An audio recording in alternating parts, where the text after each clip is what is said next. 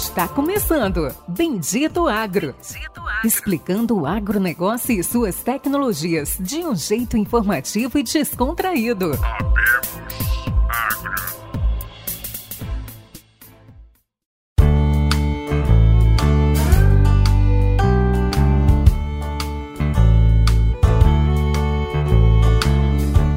Olá a todos os nossos ouvintes e amigos, está começando agora mais um episódio do Bendito Agro, o seu podcast de conhecimento e inovações do agro do Brasil e do mundo. Né? Tenho um grande prazer em falar do mundo e já tem alguns episódios internacionais. Esse episódio, como sempre nós falamos, como diz meu amigo Luciano, todo episódio é especial, mas cada pessoa, cada entrevistado, ele realmente é especial. Esse episódio ele tá cheio de conhecimento, história, mais uma lenda que começou em um, em um dos grandes grupos do algodão, da soja e do milho que começaram no Brasil alguns anos atrás. E hoje vocês vão ter o prazer de ouvir e aprender um pouco mais com esse grande agrônomo, com esse grande, acho que, consultor pesquisador também. Como antes de apresentar o nosso convidado, gostaria de falar para vocês, né, dar um oi, dar um oi para todos os nossos ouvintes, Lucian, que tá aí no meio do. Nem, nem eu sei onde o Lucian tá, ele sempre tá no meio de alguma fazenda, no meio do mato, numa caminhonete, acho que embaixo de uma colheitadeira, embaixo de um trator. Mas fala aí, Lucian. Fala aí, galera, sejam todos bem-vindos a mais um episódio do Bendito Agro. Isso aí, Pérez, estamos aqui no meio do oeste da Bahia, tô dentro da caminhonete aqui gravando com vocês, roubando a internet de um amigo aqui, do Anderson, na Fazenda Gemelli. Isso aí, é um prazer estar com vocês. E hoje o convidado é de peso, hein, Pérez? O convidado realmente ele é de peso. Acho que vamos, vou puxar algumas coisas aqui. O cara trabalhou na agropecuária Maeda. Vocês já ouviram falar da agropecuária Maeda em outros podcasts. Vocês vão lembrar ali, pessoal da Terra Santa, com, com Humberto, José Humberto, que é o CEO da Terra Santa, falou bastante da agropecuária Maeda. Tivemos até um pouco do Sérgio falando da agropecuária Maeda. E hoje vocês vão ouvir falar de um dos gerentes desse famoso grupo. Bom, Vamos lá para o nosso entrevistado. Nosso entrevistado é, é Evaldo Kazushi Takizawa. Não vou mentir, eu treinei para falar esse nome antes. 52 anos, natural de Guaimbé, São Paulo. Engenheiro agrônomo formado pela Exalc, USP, em 1990. Começou a vida dele em Tuperava, em SP, em São Paulo. E depois começou a trabalhar em uma das propriedades do, da agropecuária Maeda, e em 1995 ele fundou a Séries Consultoria Agronômica na cidade de Primavera do Leste. Olá, Evaldo, diz aí um oi para para os nossos ouvintes, para os nossos convidados. Olá, Péricles. Olá, Luciano. Muito obrigado aí pelo convite. É um prazer estar conversando com vocês aqui, basicamente para poder compartilhar um pouquinho do, do nosso dia a dia, do, do que já enfrentamos e também para que as pessoas ali que nos ouvem, né, possam usufruir de um pouquinho dessa, dessa experiência para que evitem repetir os mesmos erros que a gente já, já nos derrubou algumas vezes, nos fez tropeçar, mas enfim, acho que o grande objetivo aí é realmente esse bate-papo gostoso aí com vocês, Péricles, Luciano, muito obrigado aí pelo convite. Um, um grande abraço para todos aí que estão nos ouvindo. Um abração a todos então.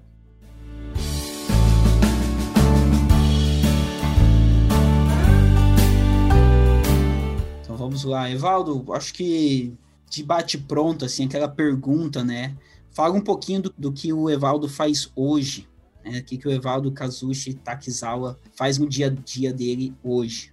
Olha, bom, o Evaldo, né, é, é um engenheiro agrônomo que está completou os 30 anos de formado, então dá para falar que estou começando a minha adolescência como profissional.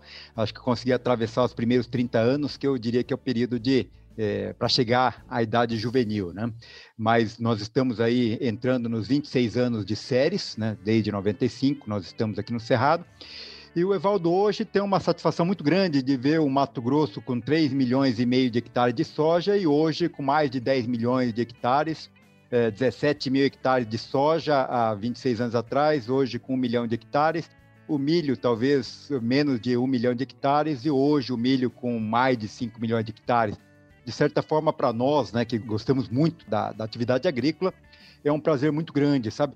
E claro que saber que parte do, do nosso suor tá, tá nesse trabalho aí, sabe, Péricles e, e Luciano? Acho que para isso aí não tem dinheiro no mundo que pague, é esse esse sentimento de, de realmente estar tá contribuindo com o Brasil que nos, nos alimenta e motiva para tentar levar a agricultura e mostrar que realmente a gente está fazendo um trabalho com, com seriedade e com compromisso aí para todos esses valores que todo mundo preza.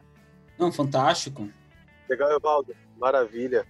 Evaldo, conta um pouquinho para quem está tá nos ouvindo. É, eu acompanho as séries há algum tempo, eu sempre sempre vejo alguma postagem, sempre vejo vocês por aí. É, e vocês têm uma gama, uma estrutura um pouco diferente é, de algumas consultorias tradicionais, de algumas consultorias padrão que a gente conhece. Vocês têm tanta parte da consultoria agronômica, quanto a parte de pesquisa, treinamento, projeto de viabilidade técnica, projeto de financiamento, diagnóstico de sistema produtivo, agrícola, enfim, entre muitos outros serviços.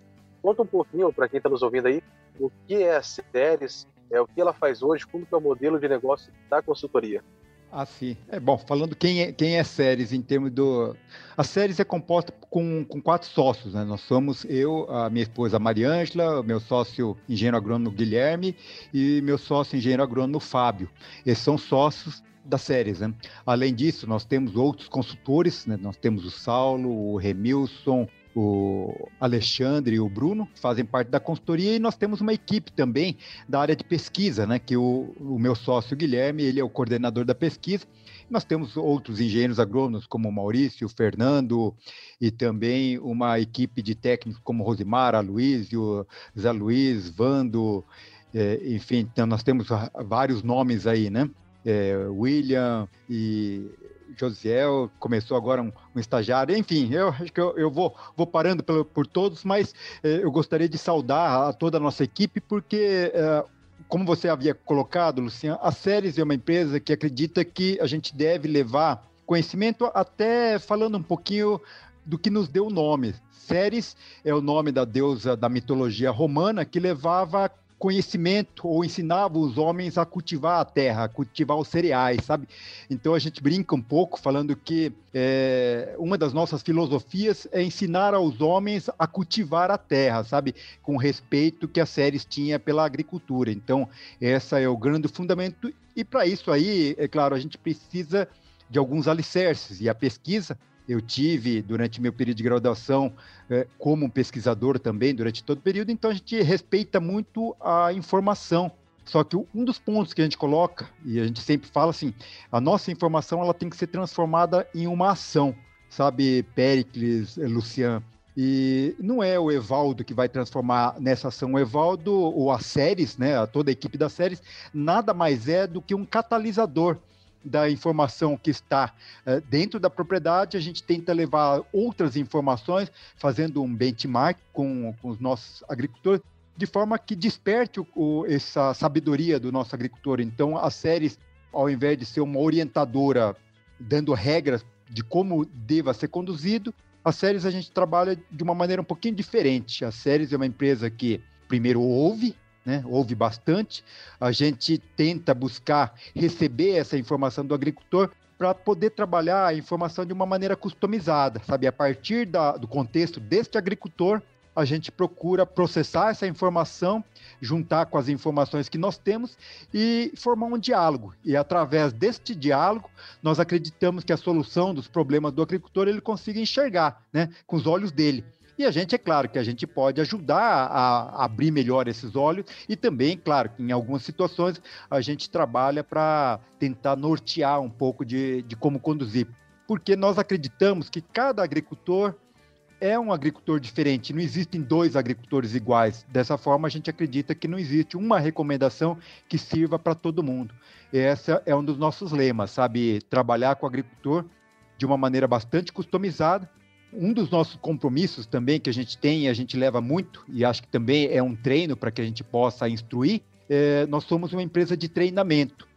Pelas séries, nos últimos 26 anos, nós tivemos a oportunidade de receber praticamente do, mais de 200 estagiários, né? Hoje nós estamos com praticamente quatro residentes agronômicos, que a gente também é uma forma da gente devolver para a sociedade é uma forma também de nós treinarmos, conhecendo essas novas gerações, de como elas pensam, até porque a gente acredita que é, a agricultura não está na mão de uma pessoa, né? E uma das formas que a gente consegue imortalizar o conhecimento é transferindo esse conhecimento para as novas gerações que vão assumir, eu diria, a liderança da, das próximas safras que estão por vir. Então é, é, dentro desse conceito que a série trabalha, sabe, Lucian, Pericles. Então é, é muito diferente de tentar dar uma regra para o agricultor. É muito pelo contrário. É, ouvindo o agricultor, com o nosso conhecimento, fazer um sinergismo dessas informações. E eu, nós acreditamos que com esse sinergismo ele consiga uma solução para os problemas dele. Até porque na agricultura é tudo muito mutável, sabe? Aquilo que eu estou vendo agora pode ser diferente daquilo que eu vou ver na parte da manhã e na tarde vai mudar. E com isso o agricultor realmente ele tem que estar tá com as soluções na, na ponta da língua, eu diria assim. Mas é mais ou menos um resumo, Luciano, Pélic, de como a Séries trabalha junto com os nossos agricultores. Né? E a pesquisa, é claro, que eu diria que é o consultor dos nossos consultores. Né? Então, para que o agricultor possa ter uma informação respaldada né, numa base científica, a gente procura fazer pesquisa, procura intercambiar essas informações com outros amigos, né, do qual a gente também fazem trabalhos de pesquisa, de forma que nunca a gente deixe levar pelo achismo. O nosso trabalho tem que ser respaldado num argumento técnico, respaldado em, em experiência, não é um banco de experiência que também nem sempre a gente tem informações técnicas para isso, mas, mas de gente que a gente acredite que é uma informação de confiança. Então é basicamente tentar levar informações de confiança para o nosso agricultor. É mais ou menos dessa forma que a gente trabalha, Luciano. Luciano, eu fiquei com inveja porque, assim, tudo que ele falou das séries é tudo que algum dia eu fiquei pensando, eu falei assim, levar conhecimento e informação para o produtor. Eu falei, devia ter colocado o nome séries no Bendito Água. Mas brincadeira, brincadeiras, é claro, não, não, não se... Com... Você que fez 30 anos aí, né, 26 anos só de construir em maio, aí agora vocês vão estar de aniversário aí, 26 anos, você Isso. quase está finalizando as lições do, do Tadashi, né, que são 30 lições, né? Uma por ano, não é isso? Isso é só para sair do ensino fundamental, viu, Luciano? Então, são 30 lições para sair do ensino fundamental. Eu diria que, pra, só, só que para a agricultura, viu, Luciano? É interessante que você repita todos os anos e trabalhe como se fosse o primeiro, sabe? Então, infelizmente, a gente vai começar uma safra como, como se fosse o primeiro ano. E uma pergunta, Evaldo, como que você organiza? É impressionante até na minha pós-graduação ali na, na Solo Agro, teve um, um consultor de Exalc, acho que foi o Guilherme, que foi lá, foi dar aula, e um ponto interessante é que ele tinha muitos dados de Primavera do Leste. Um dos pontos, quando você mencionou que desde 1995 vocês estão trabalhando com Primavera do Leste, como é que vocês organizam tudo o que aconteceu? Porque eu fico imaginando que vocês devem ter um conhecimento acumulado desde 95 até 2021 na região sudeste do estado que deve ser muito valioso. E, e, como que vocês se organizam? Vocês, vocês tomam alguma atitude ou decisões pensando no passado ou sempre pensa como todo ano uma safra nova? Eric, na verdade, a agricultura como ela é muito mutável, sabe? É, quando a gente faz um, um balanço, tem muitas informações que eu sempre converso com, com toda a nossa equipe. Aquelas informações do qual a gente deve ressuscitar quando elas estão, vamos falar, dormentes no passado, e trazê-la para o presente. É, muitas vezes eu tenho que ressuscitar e trazer para o presente e deixá-la no presente e para o futuro eu vou mudando de informações. Tem algumas informações que eu devo apagar do passado e deixar no passado e não trazer nem para o presente nem levar para o futuro. E algumas informações que estão no presente que a gente tem que levar para o passado. É, um exemplo né, de como a série trabalha, né? Hoje eu peguei na nossa biblioteca um livro da Ana Primavesi, né? De, sobre agricultura, ecologia, da, da, agricultura tropical, né? Acho que é manejo ecológico da, da agricultura. Então, isso são coisas que, que tá. Tem muita coisa que estava no passado, mas a gente acaba tentando trazer para o futuro, porque a gente discute muito, desde adubação verde até de biodiversidade, bioestruturação de solo, é, como reestruturar o solo, enfim. Como que a séries faz com nossas informações? Eu, eu diria que ainda a gente está trabalhando de forma muito tácita, transmitindo ainda muito verbalmente. Mas é claro que aproveitando essas novas tecnologias do tecnológicas, né, essas novas tecnologias, a gente está procurando guardar um pouco dessas informações de, de várias formas, né? assim como uh, o Bendito Agro tem feito, eu, eu, diria que muito dessas informações, a, a nossa ideia é deixar gravado dessa forma, e a gente tem pensado de uma maneira séria.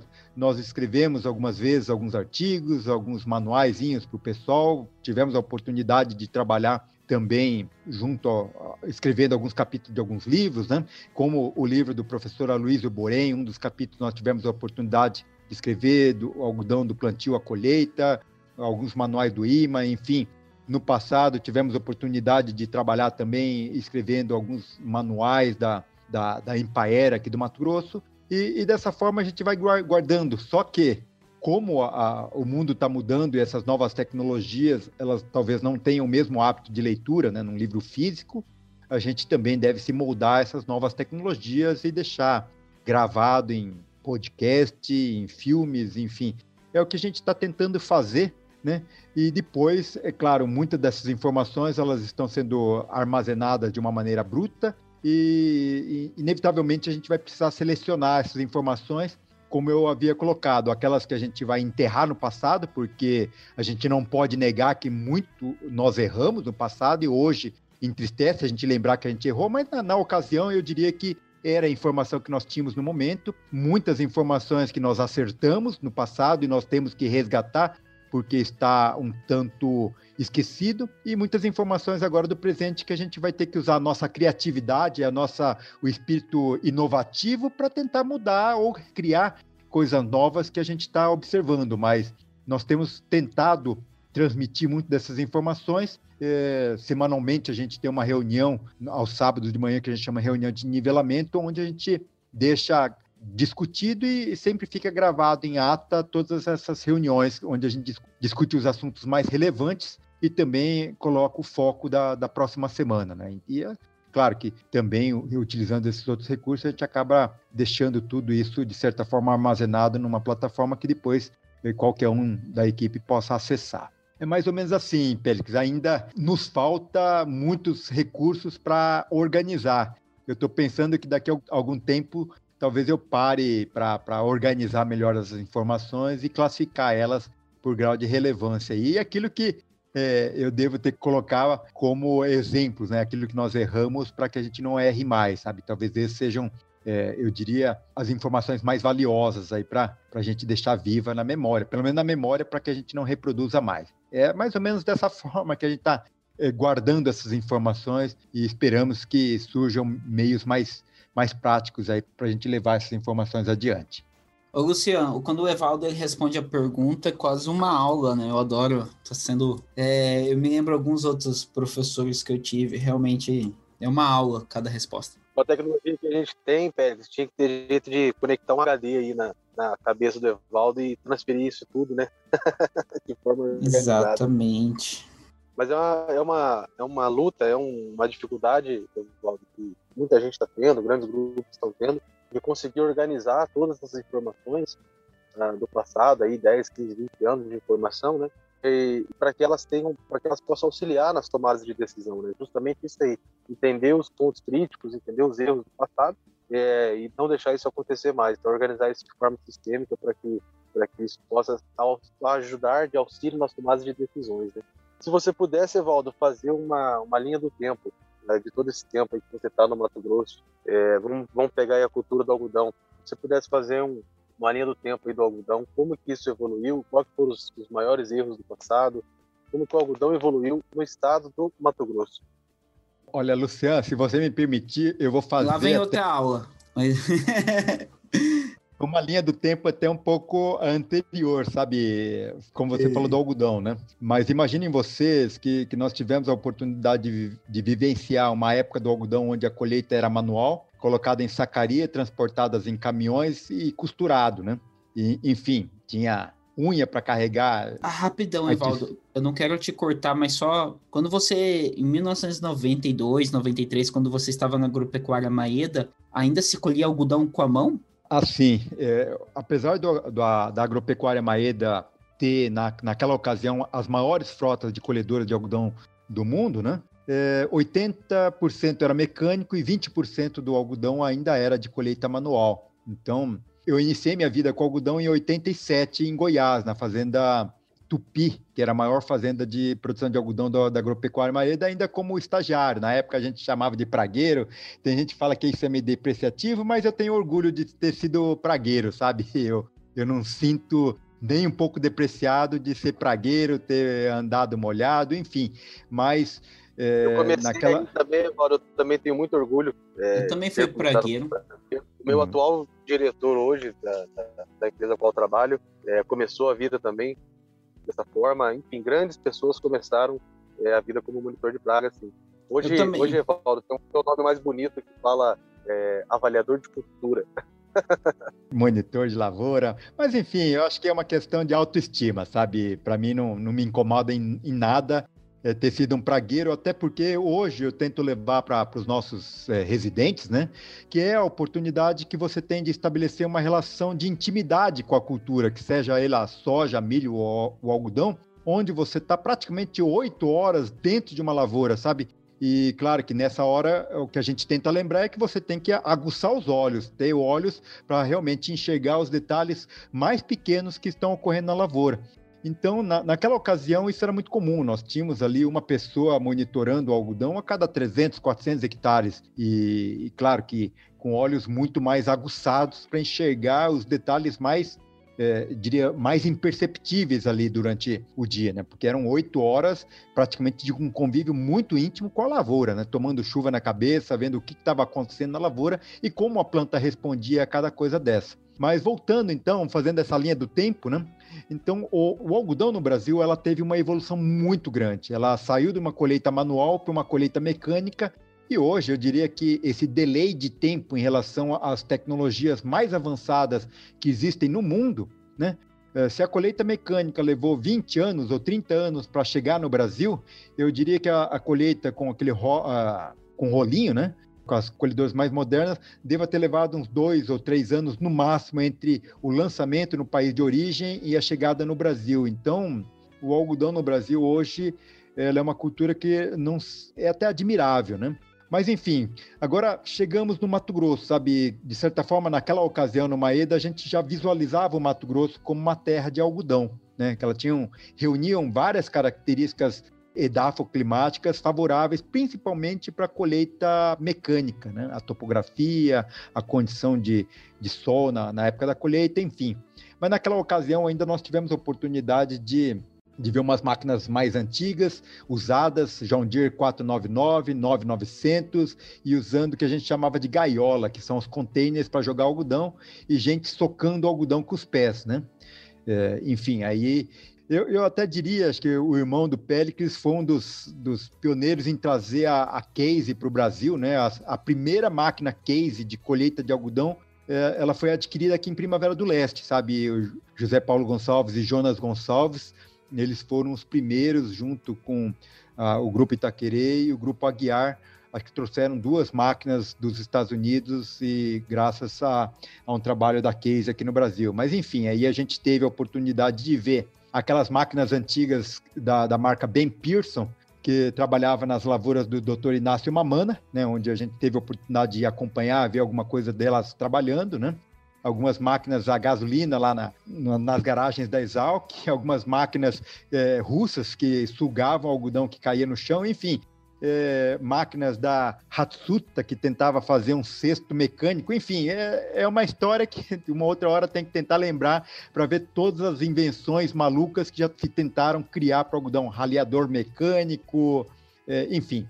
Isso aí é um, é um, passado que eu acho que não volta mais, raleador mecânico, né? Está enterrado lá.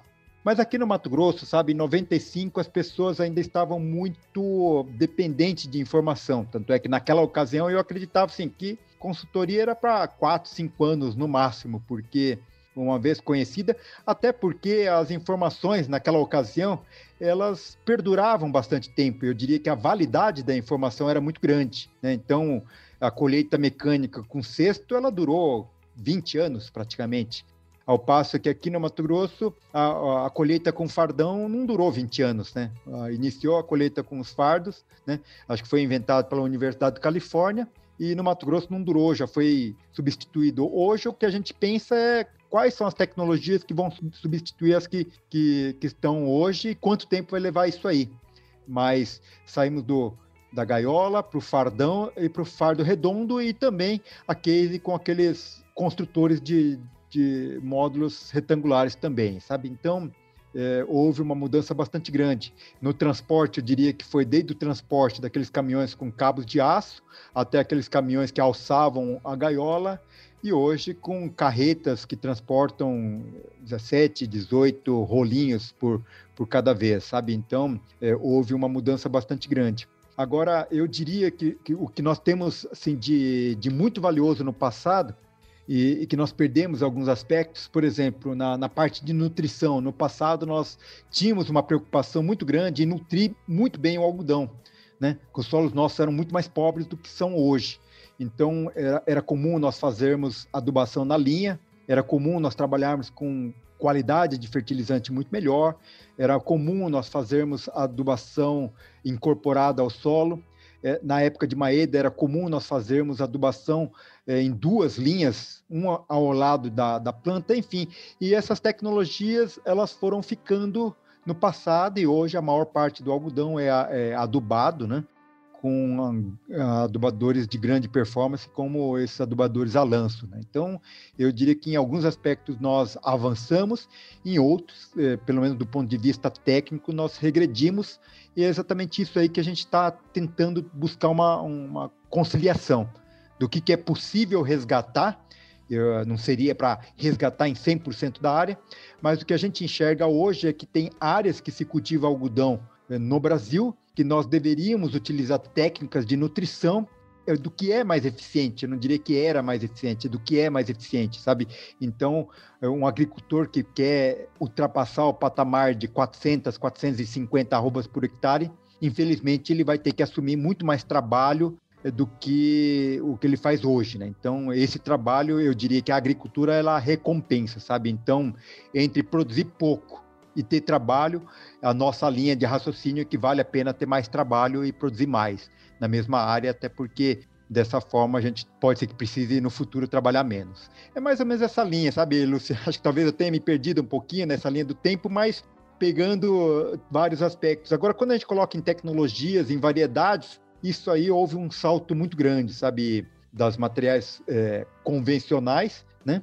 Essas materiais transgênicos que nós temos hoje, né? no manejo de plantas daninhas se cultivavam quando nós chegamos, chegamos aqui no Mato Grosso, quando nós trabalhávamos em São Paulo. Hoje, quando a gente fala em cultivo, é, tem gente que não sabe nem o que, que é, sabe? Então, herbicidas em jato dirigido, enfim, controle de pragas, eu diria que fazíamos muito mais monitoramento para tomar uma decisão de controle de pragas. E hoje, apesar de todas as ferramentas que nós temos para monitorar, o, o monitoramento é mais superficial. Então, tem alguns, alguns pontos que eu diria que nós evoluímos bastante, outros que a gente precisa resgatar essas informações para trabalhar melhor, né? Eu acho que eh, o grande, essas grandes mudanças hoje seguramente a gente tem 15 variedades é, altamente competitivas, enquanto que quando nós iniciamos no Mato Grosso, nós tínhamos ITA 90 e um outro material tentando entrar. Então, eu diria que essas é um resumo das grandes mudanças que ocorreram no, no algodão, Luciano.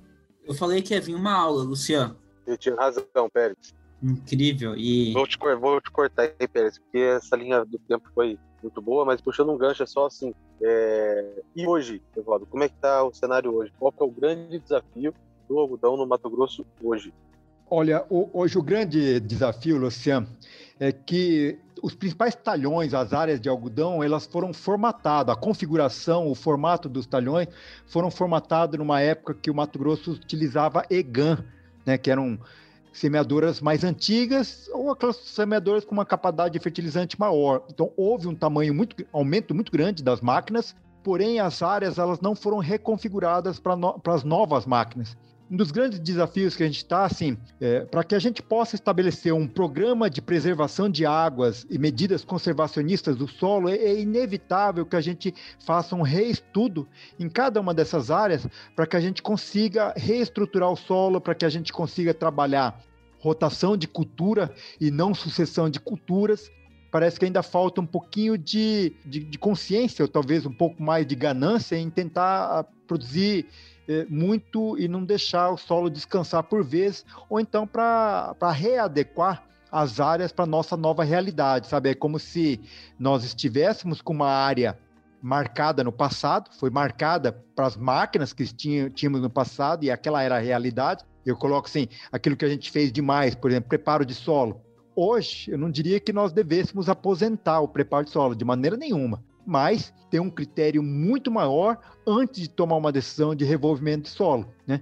Para isso, a gente pode trabalhar vários recursos que retardariam essa necessidade, sabe? Então, quando eu coloco assim, hoje o grande desafio talvez seja o, o de conscientização. Nós, como trabalhadores na área de extensão, é, é ter ideia de que esse trabalho de conscientização é um trabalho bastante difícil, sabe? O que me faz motivar né, uma automotivação. Às vezes a gente recorre a algumas passagens bíblicas, sabe? Eu vou mudando um pouquinho para sair um pouco da, da, da, nossa área, mas Péricles e Lucian, às vezes eu pergunto e, e coloco para os nossos agricultores: sabe por que Moisés levou 40 anos para atravessar um deserto que ele conhecia como a palma da mão e que poderia ter sido feito em dois ou três meses com todo o povo de Israel? Aí o pessoal fala: não, a gente não tem ideia, porque não era para fazer o povo de Israel sofrer.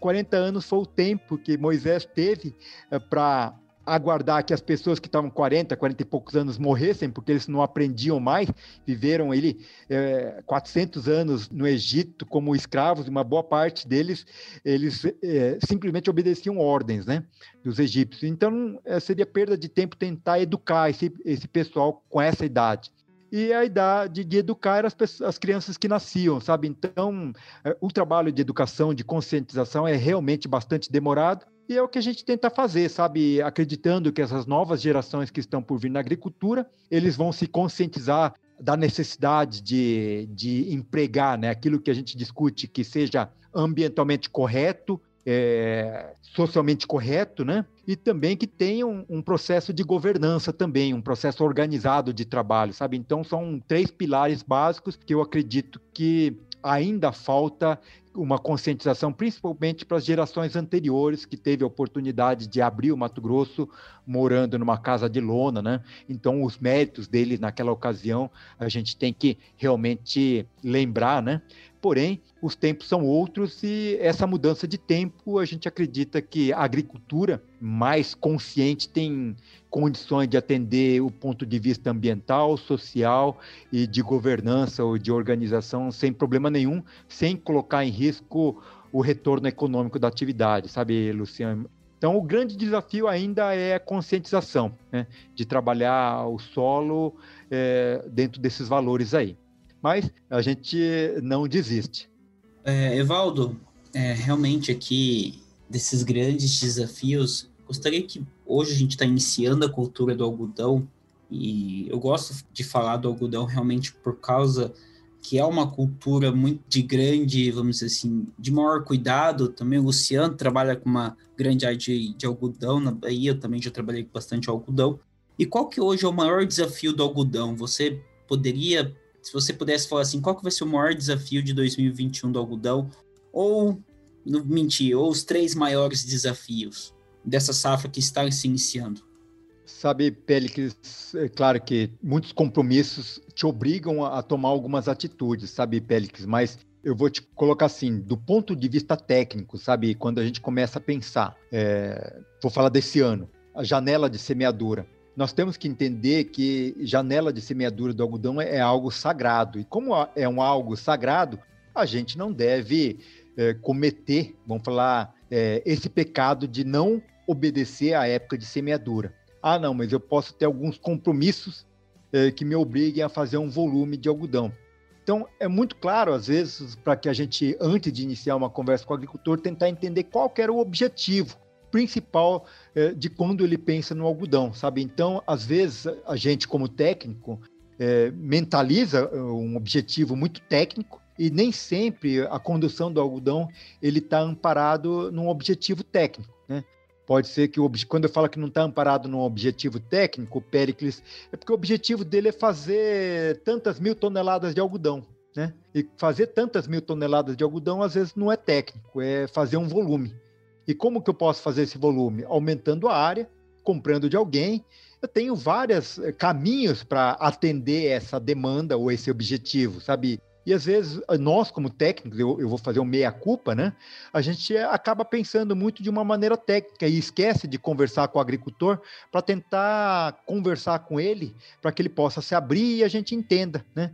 Então, esse ano, por exemplo, a gente tem observado que o algodão, eu enxergo ele como uma oportunidade muito boa para a gente rotacionar a agricultura da soja ou a monocultura da soja, a dar suporte para que a gente possa resolver alguns problemas, principalmente na área química do solo, com algodão. Então, ele poderia ser um, um adjuvante, né, um coadjuvante da, da, monocultura da soja, ajudando a soja. Porém, muitos problemas do algodão, eles também são problemas da soja. Então, tem horas que a gente tenta lembrar, olha, é, o problema está se avolumando, então vamos mudar de atividade, né? vamos tentar colocar uma, um milho de safra tentar fazer uma outra atividade para tentar resgatar, vamos falar, aqueles, aqueles benefícios que nós tínhamos num solo, vamos falar, melhor corrigido. E, e a grande dificuldade é, é, realmente a gente desistir, sabe? Ou então, eu diria que é, perder e mesmo assim a gente está feliz, sabe? Perder porque a gente sabe que perdemos uma batalha, mas a gente vai vencer a guerra no, no futuro. E, e esse tentar desistir por mais que a gente tente incentivar o algodão em vários momentos, em vários momentos a gente também tenta desincentivar o algodão porque a gente se preocupa em perder a reputação do algodão brasileiro, né? A gente construiu essa reputação graças à produtividade, à qualidade, aos compromissos que estão sendo honrados no tempo certo.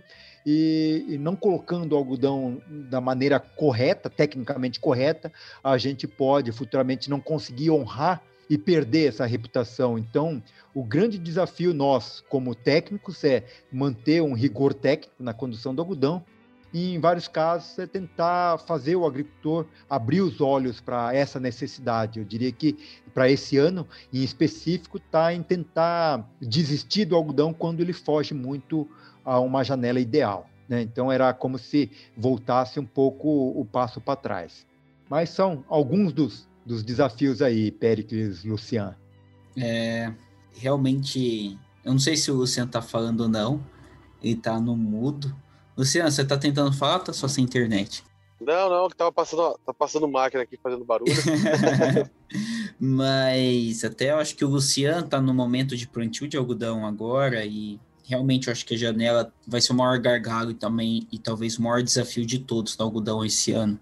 E Evaldo, tem uma tive a oportunidade de estar conversando um pouco com meu avô no domingo e ele comentou muito da lucratividade da lavoura, que por um tempo ele deixou de trabalhar na fazenda, acho que a fazenda ficou parada por acho que 12 anos, mexendo só com gado, e voltou a trabalhar com lavoura novamente, porque a lucratividade era muito baixa e o risco era muito alto, principalmente em áreas arenosas. Como que eu acho importante você mencionar, porque você está desde 95 em Primavera do Leste, como que você, você poderia traçar uma linha do tempo do que vem evoluindo esse potencial de lucro nas áreas? Porque, de acordo, não sei se isso é fato ou não, mas até 2005, 2007 foi muito difícil para os agricultores no Mato Grosso. E depois, não tem muito tempo, tem esses últimos 15 anos que as coisas começaram a avançar. Como que você pode contar um pouco dessa história para nós e para os nossos ouvintes? Olha, Pélix, nós tivemos a oportunidade de participar de um, de um, dos livros que contava um pouquinho da história do algodão, né? Acho que foi editado pelo pessoal da, da AMPA, né?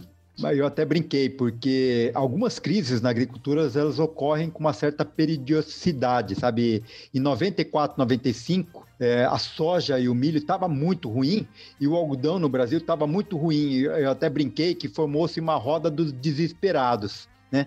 Soja com preço ruim, milho com preço ruim, soja com nematóide do cisto entrando, cancro da haste pegando muito forte, o algodão, o Brasil, um dos maiores importadores de algodão, houve anterior a isso a proibição das exportações do algodão brasileiro, enfim, estava tudo muito ruim. E nessa roda dos desesperados surgiu uma ideia criativa, que era rotacionar o algodão com soja, né? parando com soja e produzindo algodão. E naquela ocasião, né, uma vez o algodão no, no fundo do poço, veio com preço bom que começou a remunerar quando a gente fala em agricultura, sabe, é claro que às vezes quando a análise é feita durante uma safra só em uma cultura só, isso pode não ser interessante. Agora, quando a gente pega um universo de 3, de 5, de 10 ou de 15 anos, aí as histórias podem mudar. Agora, para isso aí, é muito importante que o agricultor esteja capitalizado para suportar os anos ruins, sabe? Então, uma coisa é certa, em 94 houve uma crise muito forte, em 2004 houve uma crise muito forte, né?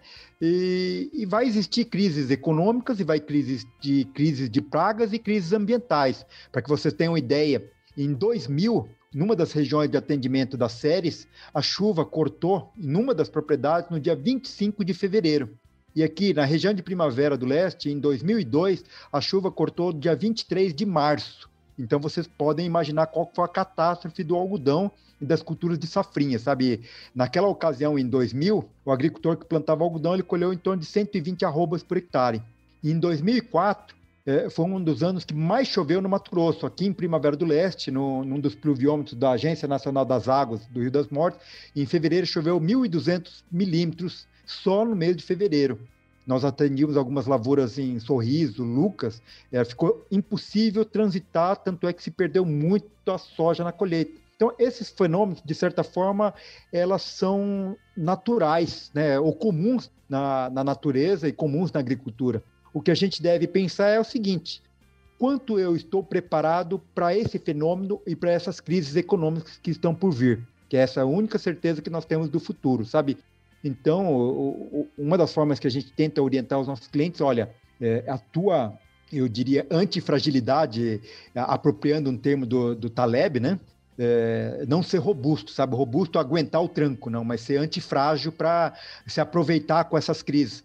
Eu tinha um vizinho no estado de São Paulo que ele falava que comprava fazenda só em ano de crise, porque como ele estava preparado para as crises, ele ganhava dinheiro no ano ruim, onde todo mundo perdia. Agora, no ano bom, onde todo mundo produz, é quase impossível comprar fazenda, sabe? Porque todo mundo está ganhando dinheiro.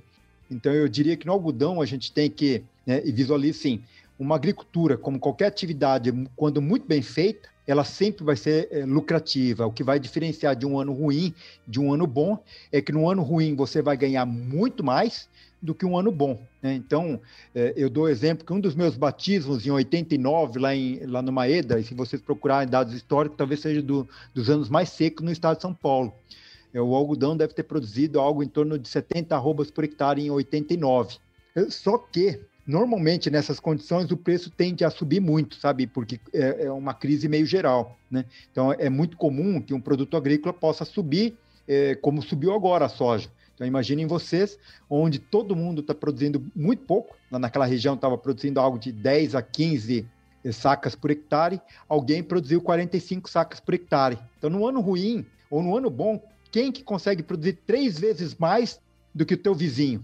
E no ano bom, quem consegue produzir três vezes mais? E no ano ruim, é muito comum o bom agricultor produzir três, quatro, cinco vezes mais do que o meu vizinho, sabe? Claro que normalmente você também tem perdas de produtividade em relação ao teu histórico. Porém, normalmente os preços remuneram muito mais. Então, a tua produtividade no ano ruim cai 10, 15%, quando você é um bom agricultor, porém os preços sobem 100%. Né? É como se você tivesse produzido é, muito mais, é só usar matemática para fazer a conta, e é o ano que você tende a comprar as fazendas ao, ao teu redor das pessoas que não se prepararam. Mas o que eu posso afirmar, Péricles, é que a agricultura, em anos ruins, ele dá muito dinheiro para os bons agricultores e dá muito prejuízo para os agricultores da média. Né? Então, os agricultores da média para baixo da média vão perder dinheiro, os agricultores muito acima da média vão ganhar muito dinheiro, e os agricultores na média, um pouco acima da média, vão ganhar um pouco de dinheiro, e assim é, é a agricultura ao longo dos anos. Né? Eu nunca vi alguém ganhar muito dinheiro em ano muito bom de agricultura, e é dessa forma que a gente tenta alertar os nossos clientes: olha, se prepare, porque vai vir um ano muito ruim, e nesse ano muito ruim, é preferível que você esteja naqueles que vão colher bem não naquele, eu diria, naquela vala comum onde todo mundo vai estar colhendo muito mal. Então, eu acho que é dessa forma que a gente pode ganhar dinheiro na agricultura, Péricles, Luciano. Legal, Evaldo. Eu acho que é algo que muitos agricultores que estão nos ouvindo nesse momento devem estar pensando em onde será que ele se encaixa. Então fica a pergunta aí, Evaldo, o que, um agricultor, o que, que um grupo, um agricultor tem que ter, é, quais são as preocupações e qual é o manejo aí que ele deve é, caminhar, o que ele deve adotar, para que ele esteja aí nessa, nesse ranking aí do, de um bom agricultor, para que no ano difícil, no ano difícil, ele possa ali é, não sofrer tantas intempéries, não ser tão afetado e ter uma lucratividade alta na sua área. E eu até quero, quero completar a pergunta do Lucian, Evaldo. Vamos não, não só algodão, mas falando de soja e milho também, que é o, é o que tem em maior porcentagem no Brasil, se é o que buscando lucratividade, né? Você, você como técnico, o que você indicaria hoje? Assim, Pericles, é, na verdade, é, quando eu, eu uso muito exemplo, sabe? Quando pegaram os top 10 os 10 melhores agricultores australianos para ver o que, que esses agricultores faziam de diferente em relação à grande massa de agricultores na Austrália, é, a pesquisa chegou à seguinte conclusão. A única coisa que os 10 melhores agricultores australianos faz de diferente em relação aos outros agricultores é uma boa rotação de cultura. Isso é bíblico. Né? Então, quem sabe fazer uma boa rotação de cultura, eles vão estar mais blindados às intempéries que ocorrem climáticas ou intempéries de, de, de preço, né? Porque a agricultura, a natureza nesse aspecto ali, ele te premia de uma maneira assim muito diferente, né? E eu, eu costumo utilizar muito, sabe, e brincando às vezes com meus clientes, com a nossa equipe, né? Que esse ano, por exemplo, nem a corda de viola teve coragem de nascer, de emergir. E teve muitos agricultores que teve coragem de colocar semente de soja no chão.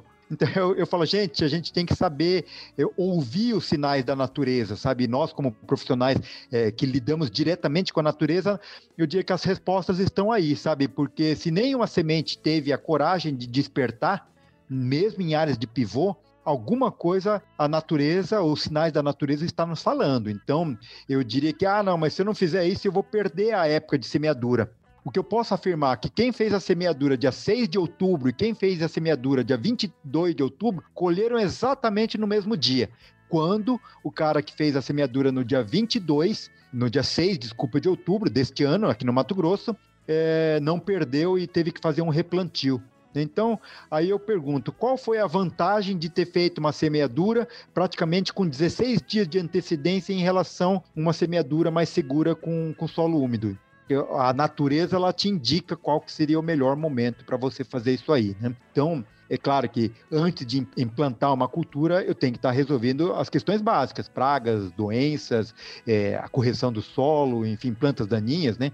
Eu acho que a partir desse momento eu consigo colocar, é, implantando a minha cultura, né? Agora, quando a gente fala em consultoria, sabe, e mostrando quais são as culturas que mais poderiam remunerar o custo-benefício para o agricultor, então eu costumo falar para o pessoal o seguinte: onde você vai investir o teu real. Se você quer investir um real e ganhar dois reais, invista numa consultoria, por exemplo, para gergelim. Né? A Séries teve a oportunidade de acompanhar algumas lavouras de gergelim, ou invista numa consultoria para mamona, ou invista numa consultoria para calpi. Por que isso? Existe um mito que calpi produz sem adubo. Não, produz, mas produz pouco. Agora, se você quer produzir pouco, realmente, não invista em consultoria. Agora, se você quer produzir calpi com uma alta rentabilidade, invista na informação, invista em conhecimento, invista em sabedoria. Por quê?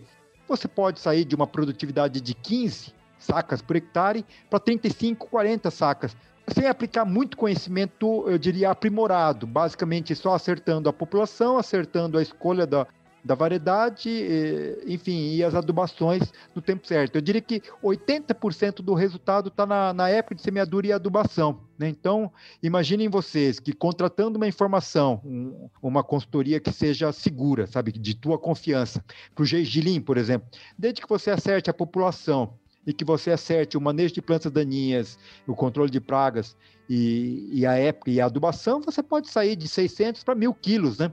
Então eu pergunto, soja nós da consultoria, nós não conseguimos fazer o nosso cliente de, de 75 sacas ir para 150. Mas os nossos clientes, por exemplo, de mamona, pode sair de 500 para 1.200. Né? Então, é essa proporcionalidade a gente não consegue mais com milho, nem com algodão e, e nem com soja e nessas outras culturas que as pessoas enxergam como culturas marginais, eu diria que seriam culturas que poderiam dar um amparo muito forte é, para a minha cultura principal, que é a soja, sabe? Então, nós podemos estar tá mudando de espécie vegetal, por exemplo, gergelim, é uma outra é, família, a mamona, uma outra família, que poderia, apesar de não não estarmos fazendo rotação de cultura, nós estarmos fazendo uma cultura de sucessão é, que mude um pouco. Eu diria, copiando e plagiando as palavras do professor é, Andreotti, né? Fazendo a diversidade de carbono na, na minha área, sabe? Ao invés de fazer um tipo de celulose só de soja, fazendo celulose de mamona, de gergelim, de algodão, de, de outros tipos de celulose, como braquiária, país, enfim, né? Essa diversidade realmente sempre deu certo e nós acreditamos que vai continuar dando certo, né? Nos próximos, talvez, seis mil anos aí, não tenho nenhuma dúvida disso aí.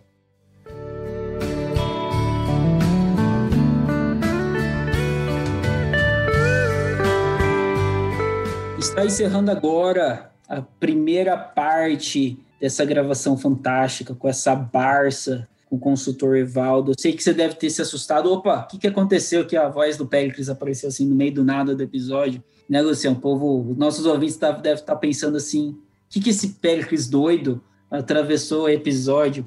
Mas não, pessoal, conforme a gente vem conversando em episódios passados, aconteceram. Quando a gente grava com consultores, pesquisadores, professores, normalmente a gente divide o episódio em dois porque às vezes normalmente o episódio fica muito extenso por causa da história, 20, 30 anos de trabalho que eles têm, e a gente acaba aproveitando para ir buscando, né, trazer esse conhecimento e acaba dividindo o episódio em dois. Então a gente, como a gente não quer parar o convidado, né, a gente vai falar assim, para aí para a gente encerrar e começar a segunda parte, a gente grava todo ele e depois a gente divide em duas partes. Né, senhor Luciano Carvalho? É isso aí, meus amigos. Aí, de vez em quando, infelizmente, vocês vão escutar o Péricles aí gritando no meio da entrevista. Mas faz parte para a gente não quebrar o ritmo aí da. Então, a gente está finalizando aí a primeira parte. Agradecer a todos vocês que estão com a gente até agora. Pedir que todos vocês curtam e compartilhem o Bendito Agro com seus amigos, com seus colegas de faculdade. Manda no grupo agronomia, manda no grupo da família, enfim é, nos ajude essa rede crescer para que a gente possa levar conhecimento e informação cada vez mais longe. Agradecer aos nossos parceiros uh, de sempre, uh, Silviane Rocha, lá do Dicionário.agro, ao Yuri do Bahia Agrícola, que sempre compartilha lá da Amor Apoio, ao Michael do projeto Agricultura de Alta Precisão, já esteve com a gente aqui num, num outro bate-papo, num outro episódio, projeto muito bacana, de muita consultoria lá, para quem quer ficar antenado também. Agradecer a galera do Prosa de Galpão e é isso aí, meus amigos. Aguardem semana que vem a segunda parte com esse episódio fantástico aí com o Evaldo. É isso aí, meus amigos. E até o próximo episódio. Abraço a todos.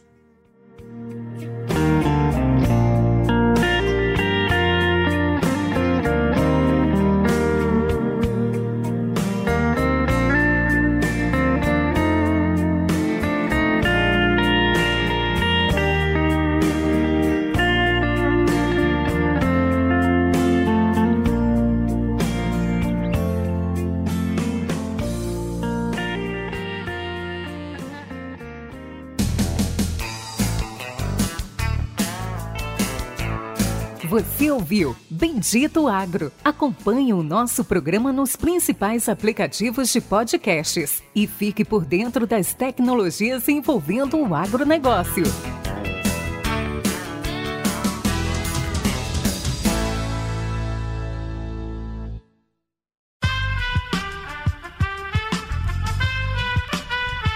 Esse podcast foi editado por Aerolitos Edição Inteligente.